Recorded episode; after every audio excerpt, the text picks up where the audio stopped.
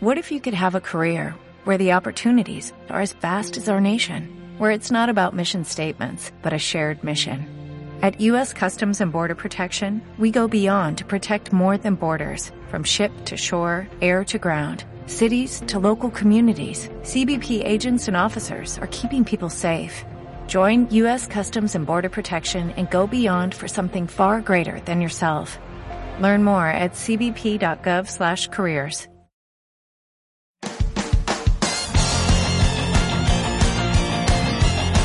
Hola, les damos la bienvenida a Experimento de Mente, ciencia chiflada para oyentes inteligentes. Muy buenos días, tardes y noches a nuestros experimentidores. Comenzamos el experimento número 76 para acercarte a la ciencia desde otra perspectiva. Vamos con el primer episodio de 2023 y somos Anabel Forte, Guido Santos y Emilio Berche y empieza un nuevo experimento de mente en Escenio. En el programa de hoy charlamos con Itziar Oltra, con ella hablaremos de marketing. Vaya, vaya marketing. Dani nos trae sus noticias de actualidad. Magnetares y el núcleo de la Tierra, Dios. Uh, la del núcleo sí me la sé, esa me la sé. Guido comienza el año con uno de sus debates polémicos, relacionado además con el programa anterior, el último de 2022. Y Emilio nos habla de un libro con ciencia y mucho misterio. Comenzamos. Ciencia en primera persona. Hoy en Ciencia en primera persona nos acompaña Itziar Oltra. Itziar estudió marketing e investigación de mercados en la Universidad de Valladolid y luego un máster en investigación en la Universidad de Salamanca. Desde 2016 hasta 2022 fue responsable de marketing y comunicación en AirHopping, un buscador de viajes multidestino, para luego dedicarse a la creación de contenido en redes sociales y a Todo es Marketing, una comunidad sobre el mundo del marketing. Además de eso, da charlas y talleres y está acabando la tesis doctoral. Bienvenida, Isiar. Gracias, un placer estar aquí. Un placer para nosotros. Venga, vamos con lo último. ¿Qué te parece si nos cuentas de qué va tu tesis? Vale. A ver, mi tesis eh, está dentro del programa eh, de doctorado de Economía de la Empresa. Pero, eh, bueno, como habéis dicho, he estudiado marketing, eh, lo que me gusta es el marketing y dentro del marketing las redes sociales. Entonces, mi tesis doctoral eh, va sobre el ciclo de vida de las marcas en redes sociales, es decir, el proceso de entrada, de desarrollo de estrategias y de salida de redes sociales por parte de las marcas para inspirar a los consumidores. Así, en líneas generales, la tesis es eso. El ciclo de vida no era eso de nacimiento, crecimiento, muerte. Eso, eh, eso Guido se lo sabe.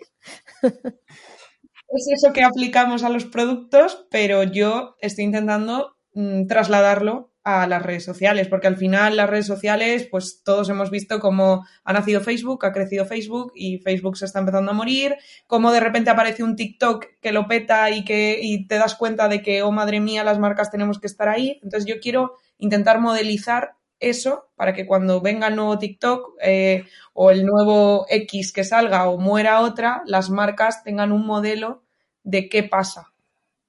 Y bueno, ya muchos de estos resultados fueron publicados, aunque nos interesa que nos comentes un poco sobre alguna publicación previa que hemos visto que tienes por aquí, que seguro que además a nuestro audiencia le interesa porque tiene mucha relación con, con, esta pandemia que hemos ido pasando. Y es que al parecer, pues desde, desde análisis de marketing, de empresas online sobre todo, habían visto pues que se puede encontrar una mejor estrategia para, enfrentar a, los efectos de la pandemia, de, la COVID. ¿Puedes contarnos un poco sobre cómo se desarrolló esto y qué, cuáles son las mejores estrategias que, que, concluyeron de ese estudio? Sí, a ver, la verdad es que era una cosa no planeada, evidentemente, hacer un artículo sobre eh, efectos del COVID en redes sociales para las marcas, pero yo cuando vi, claro, yo lo estaba viviendo en primera persona en el hopping y yo dije, ostras, aquí hay una oportunidad porque realmente ninguna empresa se ha enfrentado nunca a una, una, crisis así en redes sociales de, ostras, hay una pandemia mundial y especialmente en el sector turismo, eso era una locura. Y dije, venga, oportunidad, de aquí puede salir algo. Entonces lo planteé, yo se lo planteé a mis directores de tesis. La verdad es que, eh, aunque no parece estar tan relacionado, sí que está al final dentro de la tesis, porque en la fase de crecimiento, estancamiento, podemos incluir eh, momentos de crisis. Y, mm, y la verdad es que me sorprendió mucho eh, lo rápido que se publicó. Es mi primer artículo publicado realmente. Porque, claro, me sorprendió en el momento porque yo era pues la novata que pensaba que a saber cuándo publicó algo y de repente publiqué esto cuando no era ni de la tesis. Y, mm, y, era por el interés que había. O sea, las revistas estaban pidiendo eso todo el tiempo. Querían cosas sobre COVID, todo sobre COVID.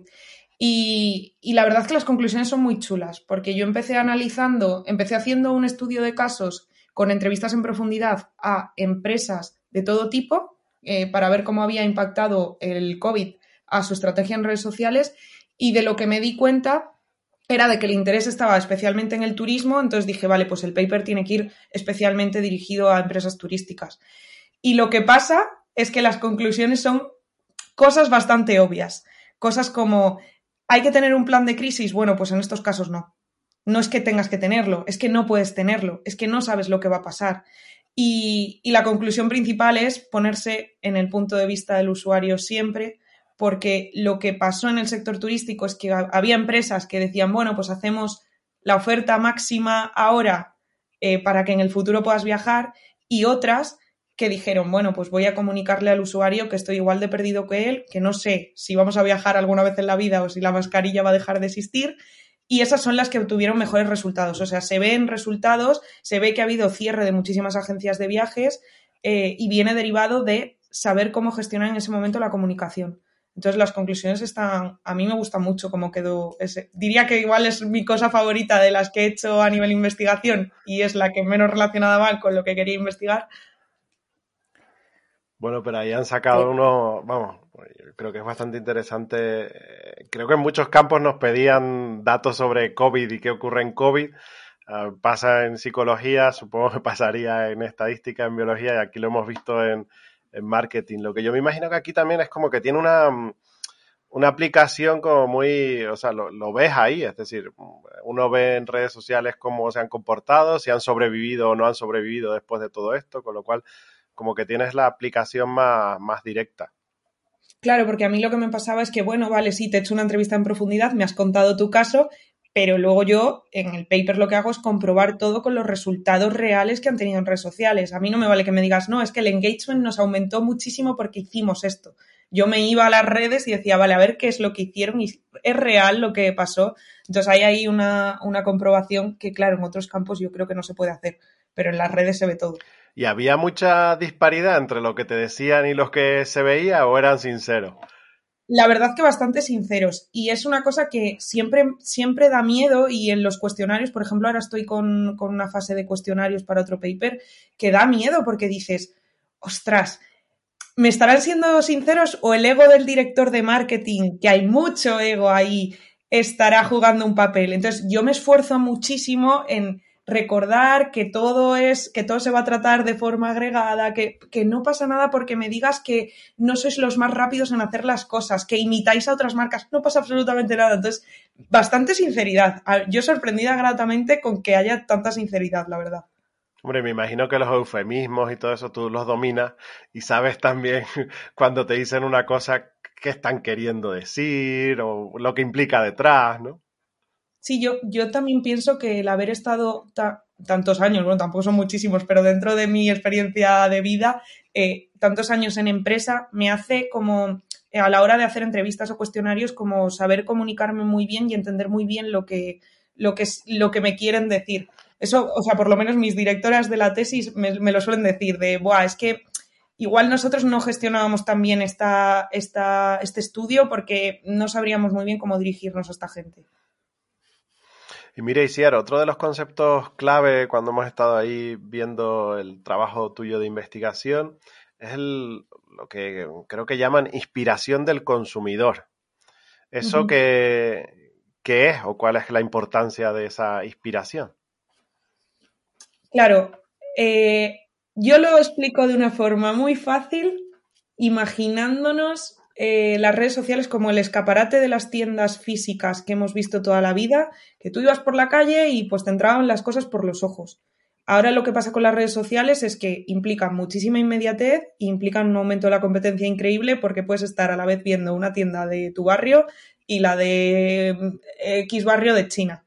Entonces, claro, hay muchísima más competencia, hay muchísima más inmediatez y eso hace que tengas la tarea de conseguir decirle al consumidor, hola, existo, hola, quiéreme, hola, estoy aquí y lo último ya es hola, cómprame. Entonces, claro, hay una fase muy previa al momento compra, al entrar en una página web y al pulsar en el carrito y pagar, que es de inspiración. Entonces, en redes sociales, toda la vida han tenido importancia, inspirar al consumidor y que quieran tus productos, pero en redes sociales ya hay algo más que, que, hay que tener en cuenta, que hay que decir, ostras, es muchísimo más importante porque el trayecto es más largo hasta llegar a comprar y encima hay muchas más personas queriendo convencerte igual. Y por, por machacones ganan a veces, ¿no? ¿Eso también sirve o no? A ver, eso también sirve. Y el que tiene más dinero para que te salga 80 veces el anuncio, mm, si te sale 80 veces un anuncio de pago, al final acabas comprando. Y lo hemos hecho todo. Me lo temía, me lo temía que iba por ahí la cosa. bueno, eh, hemos hablado de varios de los trabajos de marketing, pero ¿cómo se investiga en campo? O sea, ¿qué, hacéis? ¿Qué técnicas se emplean? Porque claro, nosotros pensamos en el marketing, pensamos eh, y, investigar en marketing no, quizás la gente no termina de saber muy bien qué significa investigar en marketing. Todas estas cosas que estás diciendo de cuánto te cuesta que se inspire, o, ¿cómo lo medís? ¿Cómo lo trabajáis? Claro, sí, es verdad. Eh, de hecho, cuando yo a la gente le digo que estoy haciendo el doctorado en marketing, eh, suena raro de primeras. Mi hermano, por ejemplo, es doctor en psicología y no suena tan raro. Pero cuando dices marketing te dicen, pero tú qué investigas, o sea, ¿qué vas a hacer? A ver, se puede hacer de todo, pero, pero no hay investigaciones con ratoncillos ni con pacientes reales. Lo que hay es investigaciones con consumidores. Al final, eh, lo que intenta. Tiene mucho que ver con la psicología, la investigación en marketing. De hecho, yo me apoyo en un montón de teorías psicológicas porque al final el marketing no tiene tantos años, entonces hay que tirar para atrás de otras, de otras ramas. Y cosas que hacemos. Mm, experimentación, mucha experimentación, pero claro, es una experimentación que no es un experimento de laboratorio como te lo imaginas con sus cosillas, eh, es un experimento en el que yo te puedo plantear, en mi caso, por ejemplo, que es todo redes sociales, yo te puedo plantear dos cuentas de Instagram eh, elaboradas por mí con algunas variables cambiadas y que un grupo de usuarios vea una, otro grupo de usuarios vea la otra y yo ahí analizar resultados de impacto de X publicaciones en función de esas variables, con el mismo entorno controlado que se tiene en experimentos de los que nos imaginamos, pero con cosas hechas pues, pues dentro del contexto de redes sociales. Eso como caso principal. Lo mismo que si planteamos un cuestionario para analizar cosas. Claro, las variables que analizo yo pues son diferentes porque yo te estoy analizando el ego de un director de marketing, la agilidad que tiene un equipo de marketing para tomar decisiones y dices, pero eso tiene interés. Y para las empresas realmente tiene interés. A mí me ha sorprendido porque yo, mi obsesión, yo que vengo del mundo empresa, es que mis investigaciones tengan sentido más allá de avanzar en el mundo de la academia. Yo quiero que eso tenga una aplicación real. Entonces, yo estoy muy obsesionada con eso y, mm, por ejemplo, en este último cuestionario que era para directores de redes sociales de marcas grandes, yo siempre dejo una última pregunta de si quieres recibir los resultados de esta investigación cuando se publiquen, puedes dejarme tu email. Y esta pregunta está eh, completamente desasociada de las anteriores para no saber quién me ha contestado a cada cosa. Y de 150 respuestas tengo 120 emails. Eso para mí es el dato de interesa, o por lo menos quiero creer que interesa.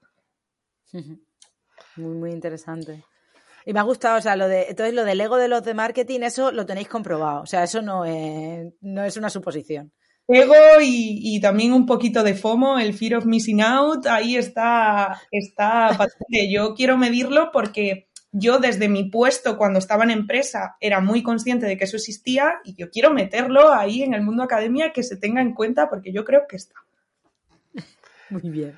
Mira, Isiar, y mm, hay una cosa que, mm, porque es verdad que hay nuestros campos eh, se tocan y en muchos casos cuando mm, se comenta sobre investigar en, marketing, a veces la línea con la ética de la investigación, sobre, sobre todo en la parte de conflictos de intereses, puede no estar clara o puede haber problemas no sé, te pregunto sobre todo cuando es una investigación que te piden desde alguna empresa, que puedan pedirte desde, desde algún tipo, porque, bueno, hay ciertos intereses o puede haberlos, ¿no? A ver, no me he enfrentado a nada de esto, entonces tampoco te puedo dar una, una respuesta porque no me he enfrentado a una investigación en la que haya entrado en colaboración una empresa, Eh, entonces, no me he visto en esa, en esa tesitura. Lo que sí me he visto es en empresas que no me han podido contestar, aun queriendo participar el profesional, por así decirlo, en una investigación, eh, de decirme, mira, es que en nuestra empresa, pues es que esto no entra dentro de nuestras cosas que hacemos, no podemos. O sea, nos encantaría participar. De hecho, hay, hay, gente que me ha dicho, si yo los resultados los quiero, pero yo contribuir a tu investigación no. Y digo, claro, me, me estás fallando ahí, necesito tu ayuda y luego vas a querer tú lo mío, pero bueno. Claro, claro. Y mira, ¿cómo es compaginar la tesis doctoral con trabajar por tu cuenta? Porque aquí siempre hemos tenido en el programa pues mucha gente que se dedica 100% al mundo de la investigación, que incluso pues están haciendo su tesis, ya la acabaron, lo que sea, pero hay poquitos que hemos tenido que vengan del, del mundo privado, que sigan eh, trabajando por su cuenta y a la vez desarrollando la tesis. ¿Cómo, cómo se hace? Claro, a ver, partimos de la base de, de que yo eh, llevo cinco años con la tesis doctoral. La, la, he hecho a tiempo parcial desde el principio justo por eso, porque a tiempo completo no era una posibilidad para mí en ningún momento. Además, la hacía a distancia, porque yo vivía en Valencia, pero mi universidad es la Universidad de Valladolid.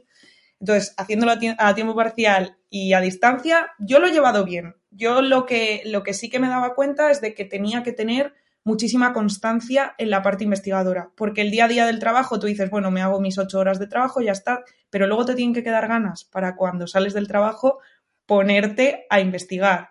Y creo que hay que tener vocación y ganas de, investigar porque si no lo dejas. Yo los primeros años eh, me costó un poquito más. La verdad que el COVID me ayudó mucho porque ahí dije, Buah, tengo, estoy de ERTE, em, trabajo en una empresa turística, puedo, puedo meterle más caña. Yo lo he compaginado bien eh, es verdad que he ido a una velocidad que no es la más normal, voy más despacio que el que está a tiempo completo, pero lo he compaginado bastante bien.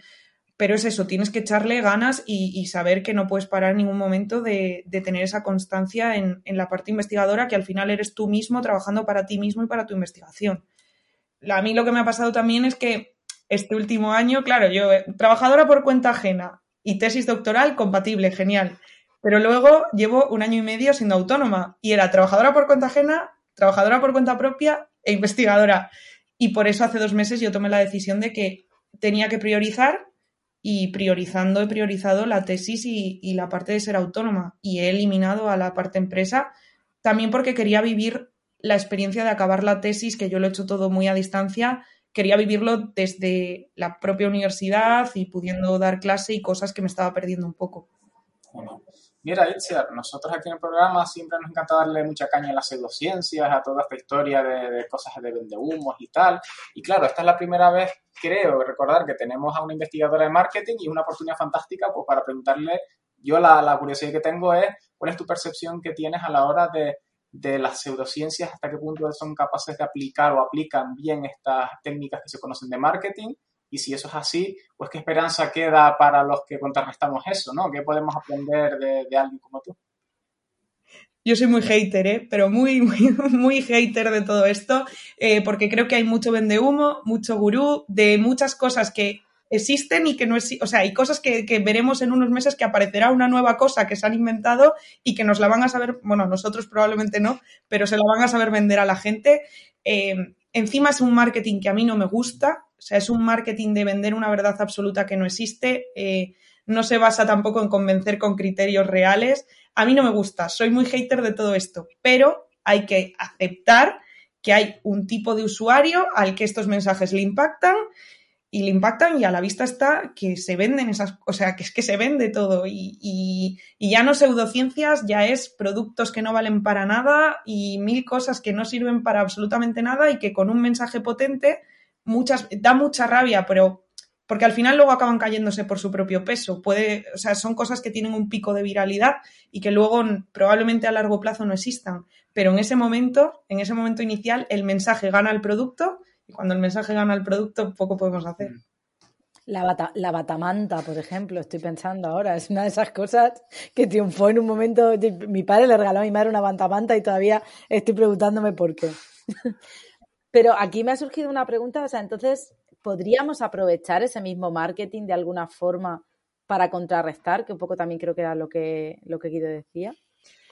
A ver, Mm, el problema yo creo que es que en la ciencia de verdad, en la academia, mm, no nos vendría bien comunicar como comunica esta gente. Por, más que nada por lo que hablo del largo plazo. O sea, es que lo nuestro no es algo que nazca hoy, pueda tener un pico de viralidad y queramos que desaparezca. Entonces, si tú quieres crear una marca consistente en el largo plazo, si, nos damos cuenta, las marcas que sobreviven, no, ninguna comunican así.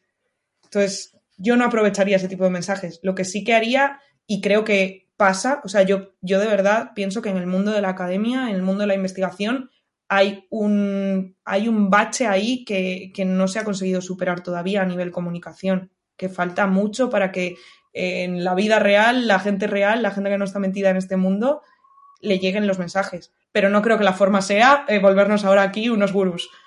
Vale, vale. además, como, no podemos vender certeza 100%, que eso le gusta a Anabel, lo de la incertidumbre, pues claro, es que ya hay una parte del mensaje que está complicado de colar. Nada, pues nos quedaremos con la incertidumbre, no pasa nada. Y si en cada programa un invitado o invitada deja una pregunta para el siguiente. Esta es la pregunta que te dejó Ramón Álvarez Valdés, catedrático de Estadística e Investigación Operativa en la Universidad de Valencia. ¿El dinero público de investigación debe concentrarse en grandes cantidades en proyectos estratégicos o se debe repartir en todas las áreas en las que hay trabajo de investigadores? Vale, yo por jugar una balanza a favor del marketing, que, a veces queda un poquito olvidado, diría que se debe repartir. Pero no, no creo que se va a repartir de la forma equitativa de todo el mundo lo mismo. Evidentemente no. Y que cada investigación a la que se le dé dinero público tenga una justificación. Yo soy muy consciente de que el que está descubriendo una cura contra el cáncer tiene muchísima más relevancia que yo investigando sobre redes sociales a, la hora de la verdad. Pero sé que también para que la investigación avance en todos los campos se tiene que tener en consideración a todos los campos. Entonces yo considero que debería haber un reparto. No digo que tenga que ser igual en todas las áreas, pero que haya un reparto, sí, por favor.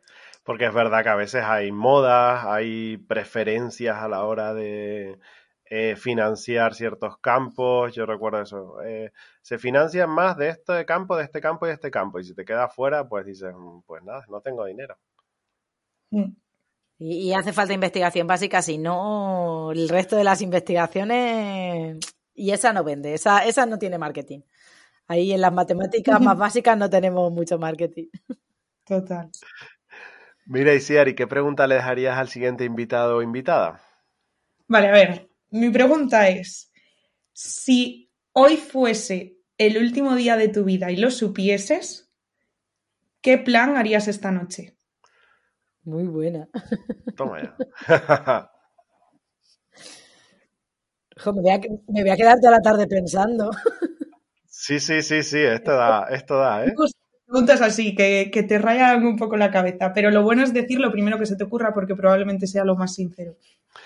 Muy bien, pues muchísimas gracias. Isiara Ultra, experta en marketing, futura doctora en esta disciplina y que muchos éxitos.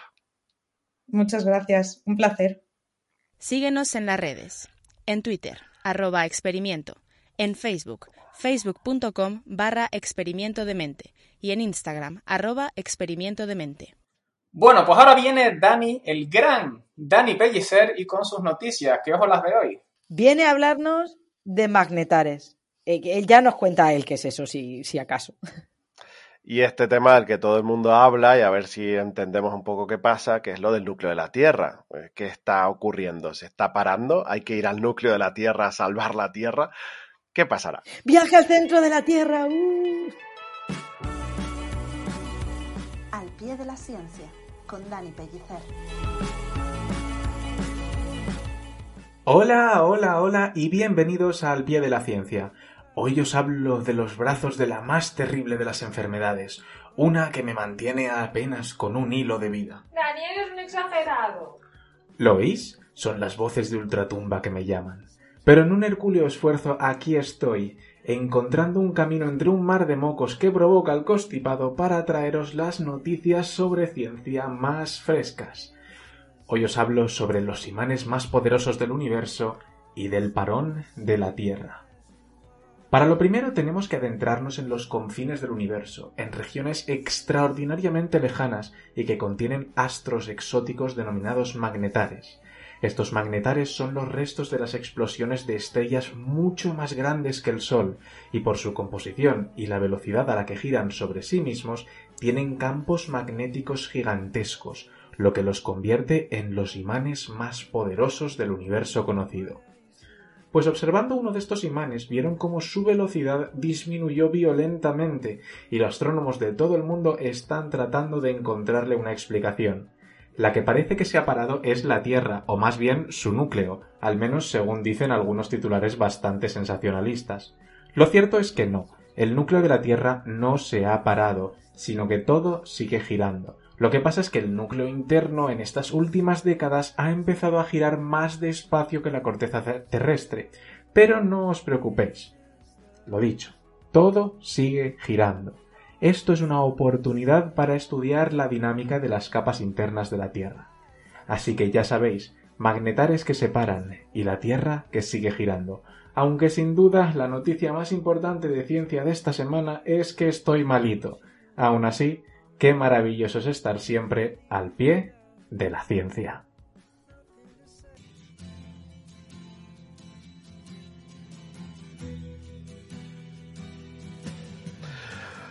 Bueno, bueno, bueno, bueno. Bueno, bueno, bueno.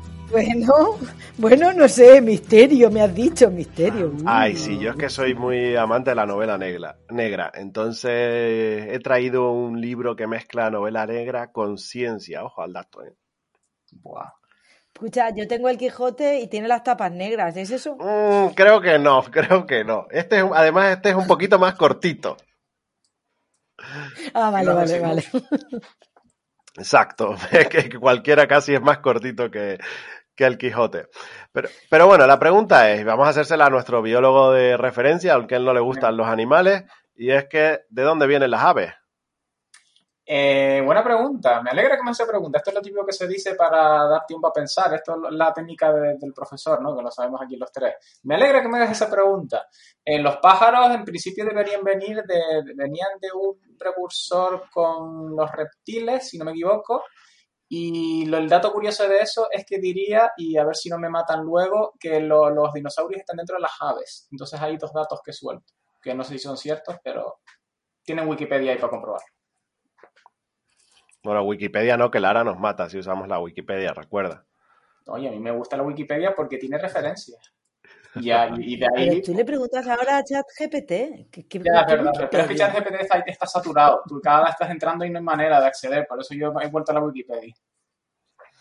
Vale, vale. Bueno, ChatGPT, eh, mm, muy mal con este libro, no lo conocía. Me decía una referencia que no era. O sea, que vamos a hablar de, de, mm. algo sacado Has intentado hacer el guion. Le he preguntado, le he preguntado a ver si sabe decirme y de verdad que me sacaba otro libro.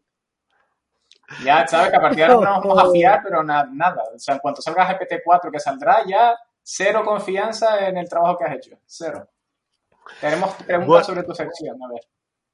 Bueno, eh, yo creo que más o menos está más que establecido, más que hay bastante acuerdo en que hay un parentesco entre, entre las aves y los dinosaurios o cómo vienen de un, de un tronco común. Aunque se creía antes que no, pero se ha ido descubriendo que, que sí, que hay un parentesco entre, parece ser que los dinosaurios pues tenían plumas, que eso es algo que se descubrió hace relativamente eh, pronto y bueno, que tienen ahí esa, esa, esa relación. Claro, eh, poniéndonos en el furgor del debate científico entre los que opinan que o consideran, esto no es opinión, ¿no? Pero bueno, hay parte de opinión siempre en ciencia, aunque la gente crea que no, que los dinosaurios y las aves están relacionadas y imagínense otro sector de la biología que los eh, dinosaurios y las aves no tienen ningún tipo de relación y que eso es una chorrada. ¿Te podrían matar por eso? Em, yo conozco a muchos que sí, personalmente además, cercanos. Por, eso no, por eso me dije lo que dije antes con miedo. Pues... por si, por si te están escuchando. No vuelvo a aparecer el próximo programa y ya saben lo que pasó. Pues es que de eso se trata el libro, este libro que se llama, que todavía no he dicho el título, Las alas del dinosaurio. Está escrito por la danesa Sissel Jo Gazan, está editado por Alfaguara en el año 2011, ¿vale? Ya de, hace tiempo. Eh, la autora es escritora y también es doctora en biología. ¿eh? Tiene varias novelas diferentes, pero vamos, tiene esta y una segunda parte sobre em, ciencia y, novela negra. Entonces, vamos a ponernos en, situación. Hay eh, un director de tesis que es insufrible y que todo el mundo odia. Un profesor que odia a todo el mundo. ¿Le suena? Sí, yo creo que esto es historia común. Muchos se tiran aquí empatía de repente. La autora eh, jugando la carta fácil, ¿eh? Por lo que veo. Claro, lo que pasa que, bueno, que todo, todo el mundo puede odiar a cierto, cierto profesor, cierta profesora que pueda ser insufrible, insufrible eh, muy difícil de tratar y demás. Pero claro, si ese profesor, esa profesora aparece asesinado en su despacho, ya ahí mm. hablamos de cosas un poquito más complicadas, ¿no? Principal sospechoso, el, el, el estudiante de doctorado número 2 Claro, es que un poco de laxante en el café no pasa nada, pero ya asesinar, asesinar, ya. Claro, entonces. Yo veo mucho, ¿no? El, policía que está investigando, pues descubre que su doctoranda, Anabela Anuar, doctoranda o doctoranda de. sale, lo han traducido que estaba haciendo la tesina. Entonces, claro, el sistema danés eh, no sé exactamente cómo es, pero bueno, puede ser que sea una tesina de máster, ¿vale? Mm. Porque en el libro está haciendo la tesis, entonces algo así. Pero vamos, su doctoranda o su tutorizada, que es la protagonista, Ana. ¿Cómo has dicho que se llama? Anabela Noir. Ana, Vela. Eh, vale, me ha rayado. Ella mm, no le gustan, o sea, mm, lo está odiando bastante. Los compañeros de departamento, del departamento de eh, biología evolutiva de allí de la Universidad de Dinamarca, también lo odian porque la gestión que está haciendo de los fondos les está dejando sin fondos. Mm. Y luego, sobre todo, tiene una lucha encarnizada con un profesor de Canadá, que ese profesor en, Canadá opina que, esto de los dinosaurios y las aves, que es una tontería y que no hay evidencia científica de que estén eh, emparentados, y tienen eh, pues un odio importante que además eh, las discusiones entre ellos les da muchas citas también. Hombre, pues por lo que me acabas de decir, ya te digo yo que si eso fuese motivo para que un profesor muera, aquí la mitad habría muerto ya hace tiempo. Claro, aquí, además, aquí aparece muerto en unas extrañas condiciones, eh, que no voy a revelar, pero la muerte mm, no es de un tiro en la cabeza ni es que le han ahorcado, ¿vale? Es una muerte un poco más... Hay tortura, hay tortura. Eh, pues se podría decir que hay tortura y hay más biología también de por medio en cómo muere el, en cómo muere el, el bueno, cómo es asesinado el, profesor. Em, es cierto que a mí una de las cosas que me gustó de, de la novela es que a mí me gustan las, novelas de, este tipo así, policíacas, me, gustan mucho, pero es que además aquí esa parte policíaca con un policía que lo llaman el policía, la, protagonista lo llama eh, el, policía más insufrible del mundo porque es bastante pesado, esa parte policíaca pasa a un segundo plano y entonces hay dos aspectos que, aquí destacan y por eso lo, traigo al, programa. Por un lado está el, debate científico que lo pone eh, la, la autora lo describe en el libro, sobre qué aspectos hacen, nos hacen ver que las aves y los dinosaurios sí están emparentados y cuál es la teoría que, dice que no. Y luego esas intrigas científicas que siempre me parecen interesantes, que igual es más novela que otra cosa, ¿no? Porque estos debates así tan encarnizados puede que hayan en algunos aspectos. En mi campo la verdad es que no lo hay tanto. No hay esa... Hay odios por otras cosas, pero no por teorías por teorías científicas. ¿no? Y luego hay otra parte que a mí también me ha gustado mucho y es que eh, hay em, a la hora de exponer las teorías científicas y en el propio eh, libro sale aspectos de filosofía de la ciencia que ya hablamos aquí en su momento de cómo si tú tienes cómo tienes que argumentar algo para tener para decir oye hay evidencia a favor o hay evidencia en contra entonces esa parte a mí la otra parte ¿no? que, me gustó de, la novela. Hombre, un buena, el mejor argumento para, para, demostrar que tienes razón es cargarte a todos los que piensan lo contrario y ya está. O sea, ¿no? Como, como idea, recogiendo un poco el hilo del libro, es una estrategia tan válida como otra. Sí. Yo, yo lo veo. O sea, a lo largo de la historia ha habido unos cuantos señores que lo han hecho y, eh, bueno, acabó en guerra, pero no pasa nada. Bueno, aquí yo dejo la duda de quién asesinó a este profesor por teorías científicas o por lo que fuera, porque hay verdad que hay mm, unas intrigas eh, muy interesantes. La novela le dieron un premio de la televisión danesa a la mejor novela negra eh, en ese país entre 2000 y 2010, o sea que ahí ha tenido, ha tenido su éxito. Y ojo al dato, que es el que me estoy leyendo ahora, es una secuela, porque sale este policía más odioso del mundo junto y también vuelve a aparecer la doctoranda, Anabel Anuar, que te ha encantado el nombre, ¿verdad, Anabel? Eh, y esta eh, cambia un poco, por, bueno, se llama La golondrina negra, también es una novela negra ambientada con un problema en la universidad y en este caso es un profesor de, tiene que ver más que trabaja en temas de vacunas y epidemiología, que aparece ahorcado en su oficina. Eh, parece que es un suicidio, eh, pero eh, hay una persona que opina que eso no es un suicidio, que no podía haberse suicidado. Y, bueno. También la matan. Y no, por ahora, por donde voy del libro, que este no lo he leído todavía, estoy en ello, no la han matado. Pero en el otro hay alguna muerte más también, ¿eh? O sea que no me extrañaría que aquí apareciera alguno más, alguno más muerto. Vamos, no me extraña. Pero vamos, definitiva, que si les gusta la novela negra y mezclado con un poquito de, de, ciencia, tienen este libro que se llama Las alas del dinosaurio de Cecil Joe Gazan, editado por Alfaguara. Estás escuchando Experimento de Mente.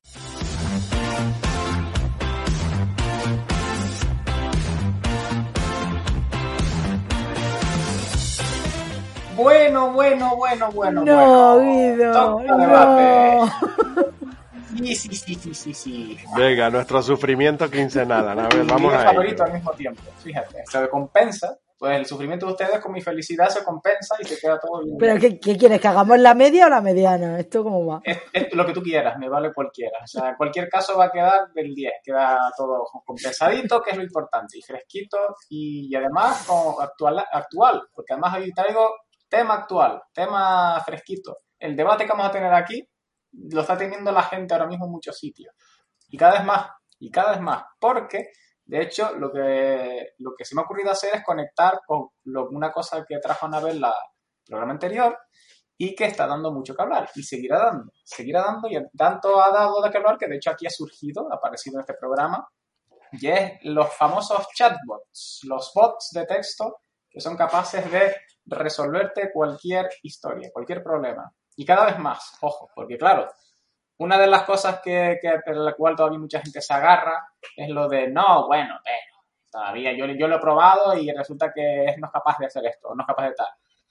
Ese soy yo. Por ahora, ese soy yo, que le he preguntado varias cosas y no me ha gustado nada. es más, le pregunté el otro día si me si sabía quién era yo y, mi, y hacía una reseña de mi currículum y me dijo que era un artista de San Francisco y no sé qué historia.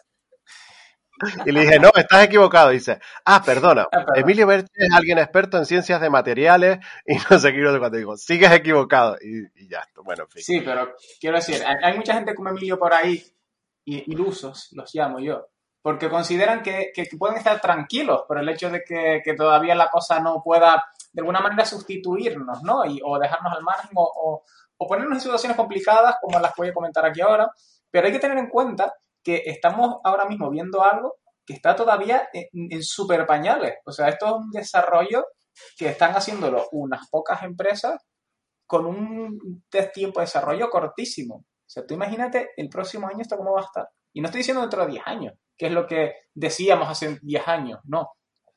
Los saltos en este tipo de desarrollo tecnológico van a venir dentro de 10, 20 años. No, no, es que ahora ya de un año a otro no sabemos lo que nos vamos a encontrar. Así que partiendo de esa premisa, de que no sabemos lo que nos vamos a encontrar el próximo año, he creado aquí un par de temitas, temitas fresquitos, para, sobre todo relacionados con lo, con lo que tratamos aquí en el, en, el, podcast, academia, investigación y tal, a ver qué concluimos nosotros y a ver si, si arreglamos al mundo. ¿De acuerdo? Debates polémicos. Voy a empezar de menos a más, ¿vale? Menos a más polémico. A ver hasta dónde llega. Venga, va, va, ya no vas a hacer peleas, siempre igual. Luego dices que hay muertes. Venga, pues vamos a empezar. Vamos entonces a empezar por lo, digamos, lo menos polémico, pero que también puede generar un poquito de debate y, ahí lo que vamos a hacer es la dinámica de siempre. Pues vamos a empezar por Anabel, luego por Emilio, me va a decir cada uno lo que piensa y yo voy a intentar picarlos un poquito, a ver hasta dónde llegamos y vamos subiendo de, intensidad. ¿De acuerdo? Vale, en primer lugar, eh, dirían que poniéndonos en el caso, en el escenario de eso, ya no quizá ahora, actualmente, pero el próximo año, cuando ya salga esta versión ChatGPT 4, que se entiende que va a ser una versión así más completa y tal, poniéndonos en ese próximo año, creerán que dentro de lo que es la academia, ¿vale? Poniendo nosotros tres somos profes y nosotros, pues, en momentos determinados planteamos una serie de tareas mmm, con vistas a que el, el alumnado en su casa y de forma autónoma trabaje en ella, por lo tanto, tendrá esta asistencia. La pregunta es, ¿Creen ustedes que puede haber algún tipo de tarea que no pueda ser resuelta por, pues, por el chatbot, por parte de un estudiante que no entienda la tarea? Eso es importante. ¿Creen ustedes que eso es posible? Sí o no. Y si creen que no, póngame un ejemplo. A, ver, eh, claro, a, mí lo que me cuesta mucho ver aquí es hasta dónde esa tarea puede ser bien resuelta si ChatGPT no tiene los datos que la resuelvan correctamente. Sea, le podemos preguntar prácticamente por cualquier cosa, pero si no tiene los datos para resolverla, pues eso va a ser un problema. Y aquí, cuando digo no tiene los datos, uno de los ejemplos que me viene a la cabeza rápidamente es si yo quiero que haga un ensayo sobre eh, la forma de pensar del alumno en algún tema.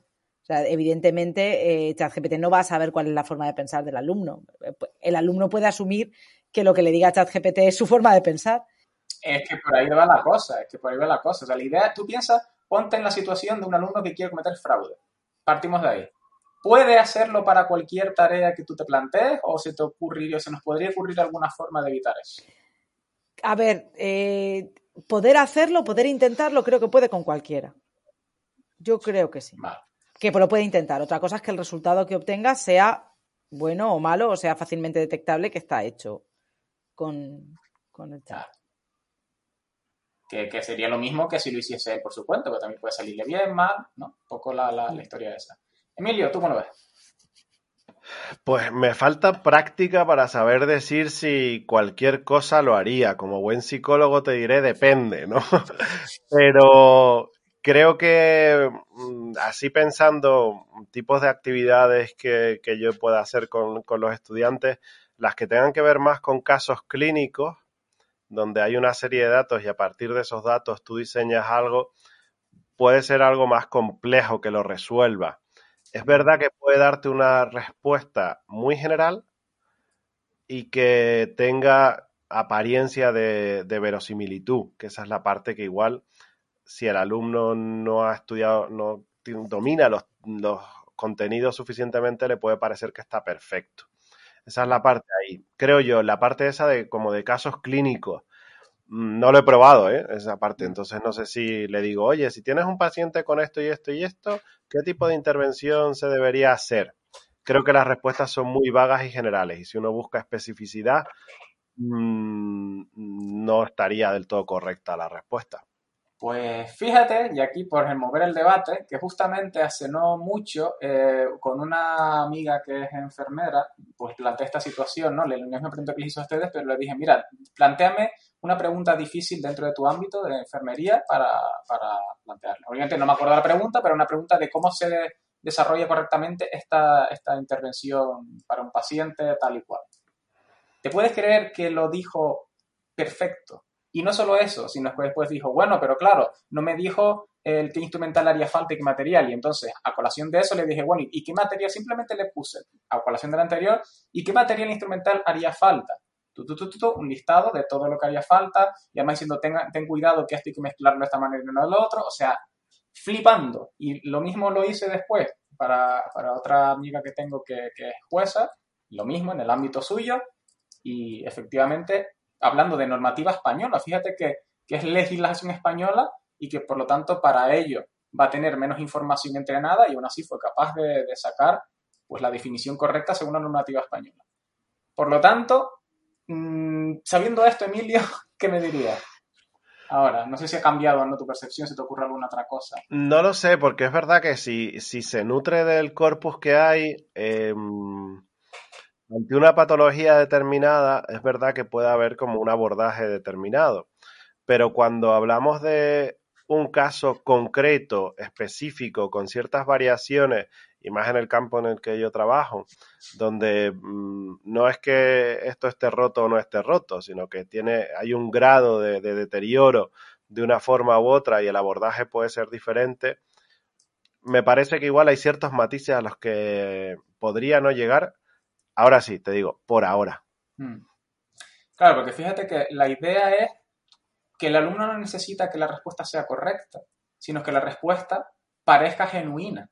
Porque después tú, obviamente, le darás feedback al alumno, el alumno se le traerá al pairo porque volverá a preguntarle al chato y así conseguimos un porcentaje, por supuesto, bajísimo, pero existente de alumnos que podrían pasar una asignatura a base de actividades de, de, de, de este tipo sin que el profesor se, se, perciba, sea capaz de percibir eso. Entonces, claro, no es ya tanto un problema de si la respuesta está bien o no, sino de si la respuesta puede pasar por una respuesta genuina de un alumno y que el alumno y que nos dé la impresión a nosotros de que ha reflexionado ese estudiante, correcto o incorrectamente, pero de que ha tenido ese proceso de reflexión.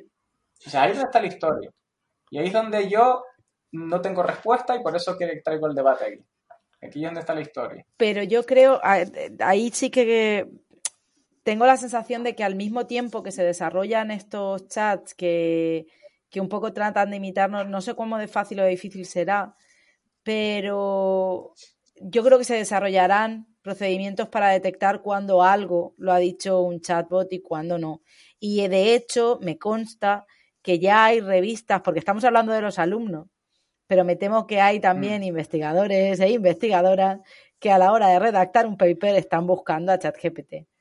Y ya hay revistas que están buscando soluciones.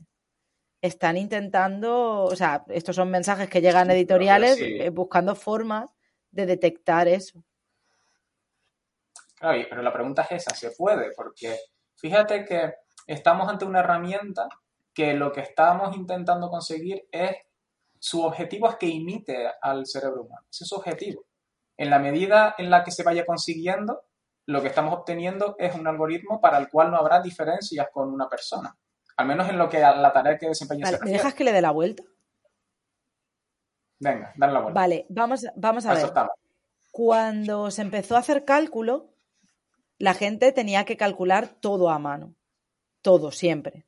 Pero llegó un momento en el que aparecieron las calculadoras, los ordenadores y demás, y tú eres un arquitecto y no calculas una estructura a mano. Tienes que estar detrás para sopesar que ese cálculo de la estructura esté bien, pero tú no calculas una estructura a mano, utilizas una calculadora. Yo lo que me pregunto es si es lícito que una persona recurra, eh, aunque sepa escribir, recurra a este tipo de cosas para redactar pequeñas partes de su texto que le pueda ayudar a redactarlas mejor, siempre y cuando sea, o sea, sea consciente de qué está haciendo y sepa de qué está hablando. Y ahí entonces me surge la duda de, ¿no será entonces necesario que hagamos exposiciones orales sobre el trabajo realizado para saber que esa persona defiende el texto correctamente? Y si esa persona defiende el texto correctamente y lo que hay en el texto es correcto, ¿importa realmente cómo se haya escrito ese texto? Me alegra que haya sacado ese tema porque me da pie a la segunda parte, que es precisamente cómo evitar que eso ocurra. Si realmente asumiendo que no podemos, asumiendo que no vamos a poder saber si algo escrito ha sido hecho o no por, pues por un alumno, cómo evitarlo, ¿vale? Y efectivamente esa propuesta de Anabel es interesante. Es interesante y antes de yo darle un girito, pues vamos a ver qué piensa Emilio, qué se te ocurre para, en un caso en que sea imposible ver que si, si eso lo hizo un humano. O sea, ¿qué, ¿qué medidas académicas se te ocurren para lidiar con esto? O sea, a ver, no, aquí no soy nada creativo porque además tengo un compañero que mm, ha estado como Guido mm, jugando con el chat GPT desde que se, se, abrió y hace de todo y ha sacado justo estos días un, un artículo muy bueno en The Conversation. Él se llama Carlos de Aldama y es un crack en todo esto. Entonces, en ese mismo artículo él ya menciona, y creo que lo han dicho también en otros sitios, que las hay alguna universidad ya australiana que está prohibiendo cualquier entrega digital de, trabajos, que van a ser todos hechos en el aula de papel y lápiz. Otros hablan de, los temas de mm, exposiciones orales, como ha dicho, como ha dicho Anabel. Al parecer hay algún programa que detecta que pueda ser, haber sido escrito por inteligencia artificial. No sé cuán fiables son o no sé si será algo eh, a lo que mm, tendrán que recurrir las universidades eh, o centros de, educativos, como fue con el Turnitin y estas cosas para, el plagio. Pero yo creo que igual, mm, más allá de tirarnos de los pelos, lo que igual es que tenemos que darle una vuelta a cómo evaluamos. Mm. Totalmente. Esto yo creo que es la historia, porque eso está ahí y es verdad que para muchas cosas es útil me parece, yo todavía no lo he visto útil porque es verdad que las cosas que le he preguntado no me han valido para nada o han estado un poco... Yo le preguntado por la cena. Pero que te pueda... Claro. Ah, sí. ¿Qué hacer de cenar? Sí, pues bien, va bien. Oye, pues mira, en estas cosas, esto... Pero creo que mm, como inspiración para algunas cosas, que te dé alguna idea, que pueda aglutinar información, que hasta qué punto puede llegar a desbancar a Google, porque aquí te lo da, claro, no tienes buscar, ya está, le preguntas y te lo responde. No sé, a mí hay ciertas cosas que no me dan tanto miedo, pero sí que implica, y eso ya lo tengo yo que pensarlo en mis clases, el, el cómo cambiar yo el chip para que lo importante sea la pregunta y no sea el y no solo como lo entreguen y las herramientas que usen. Efectivamente, que de hecho eso nos lleva al último bloque y con esto ya pues dejamos la reflexión para los oyentes, la conclusión, por así decirlo. Nosotros planteamos aquí un debate y cada uno su cosa que concluya y es, efectivamente Emilio comenta que ya en un sitio se está planteando pues directamente limitar su uso o mm, recurrir a los mm, que todavía puede que funcionen algoritmos para detectar esto pero que dejan de funcionar eso como medidas para evitar el fraude. Pero la pregunta que yo planteo aquí final es, ¿de eso es una buena solución? O sea, ¿debería evitarse el uso de esto por parte de los estudiantes? ¿O existe alguna manera de incluso animar a que el alumnado lo use como parte del proceso de aprendizaje? Y si es lo segundo, mm, pido desarrollo, justificar es que me parece muy parecida a la pregunta que todavía tenemos pendiente, y, vuelvo a lo mismo que desarrollaba antes, eh, a la pregunta de ¿debemos dejar la calculadora en la EBAU?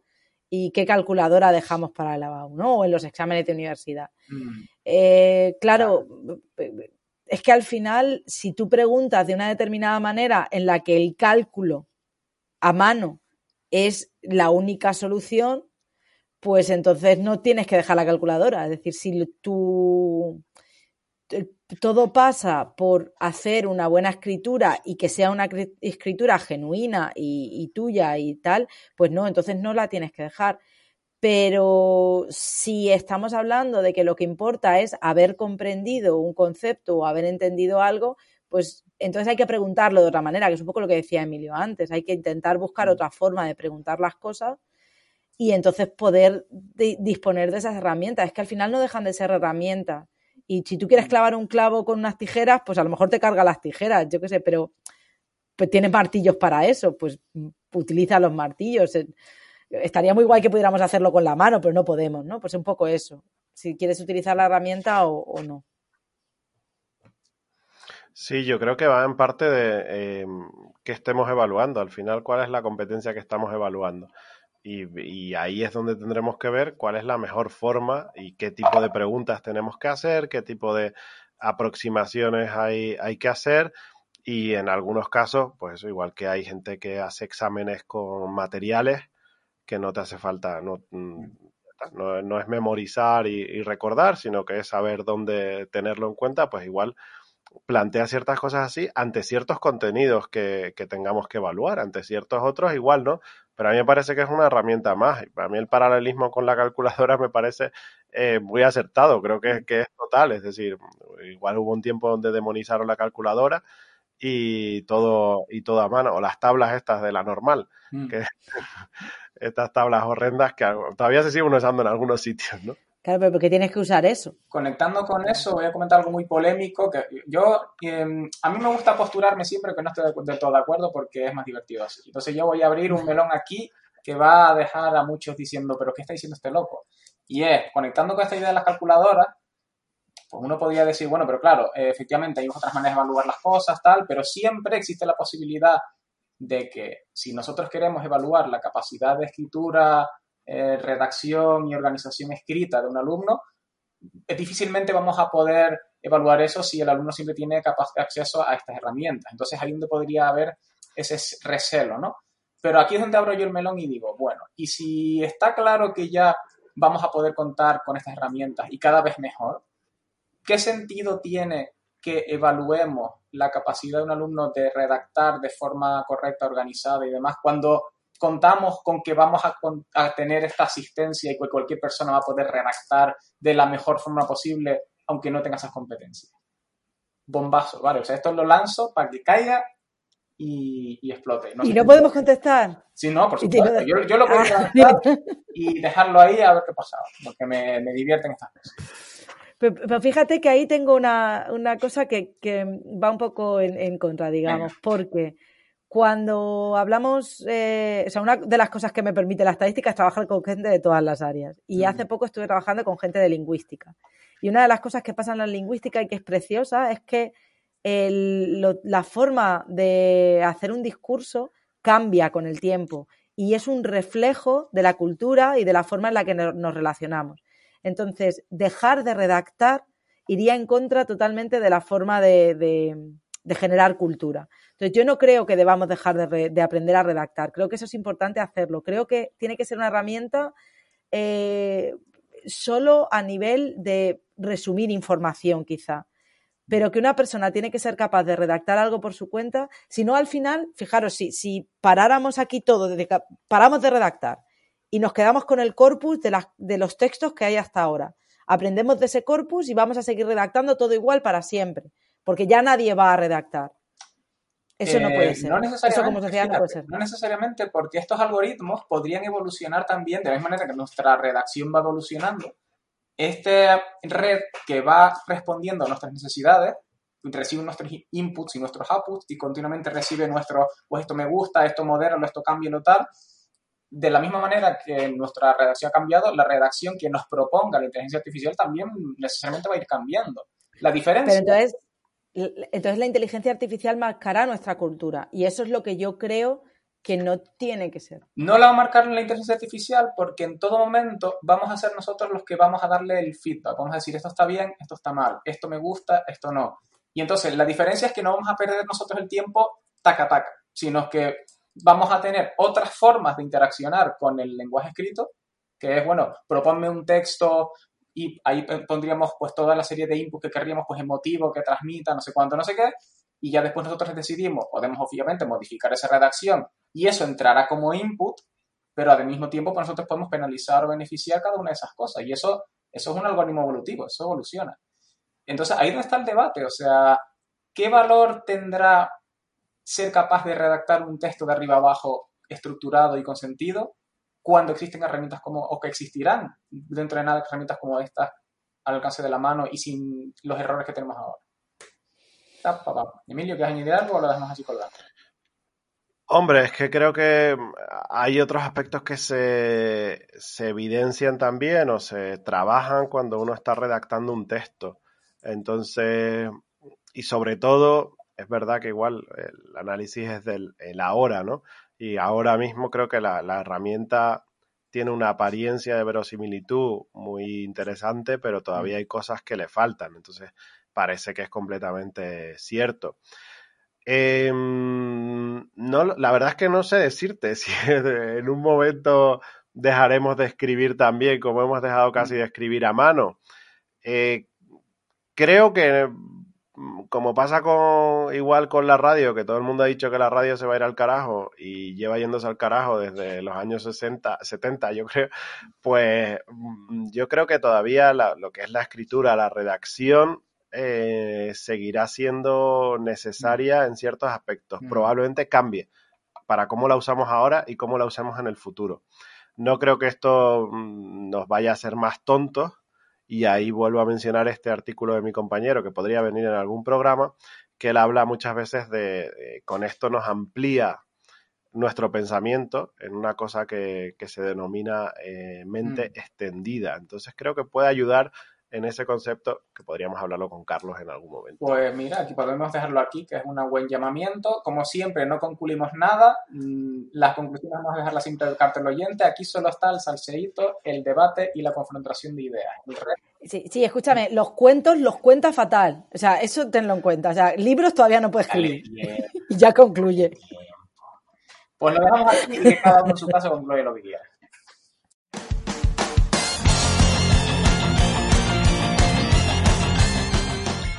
Y hasta aquí el episodio 76 de Experimento de Mente, el primero de 2023.